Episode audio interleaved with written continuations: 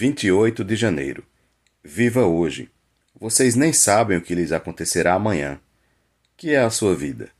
Vocês são como a neblina que aparece por um pouco de tempo e depois se dissipa. Tiago 4,14 A importância e brevidade da nossa vida na Terra precisam ser levadas em conta. Se você deseja viver com uma melhor qualidade de vida em tempos desafiadores como os que estamos vivendo e superar as situações adversas e contrárias. Nunca pensamos, vou morrer. Pensamos, ainda há muito tempo. Provérbios 27, 1. Não somos donos do nosso amanhã, como diz Hebreus 9, 27. Não existirá uma segunda chance. Então, faça planos, mas não deixe para amanhã o beijar seu cônjuge e filhos, o dizer que os ama, os levarem para passear, viajar.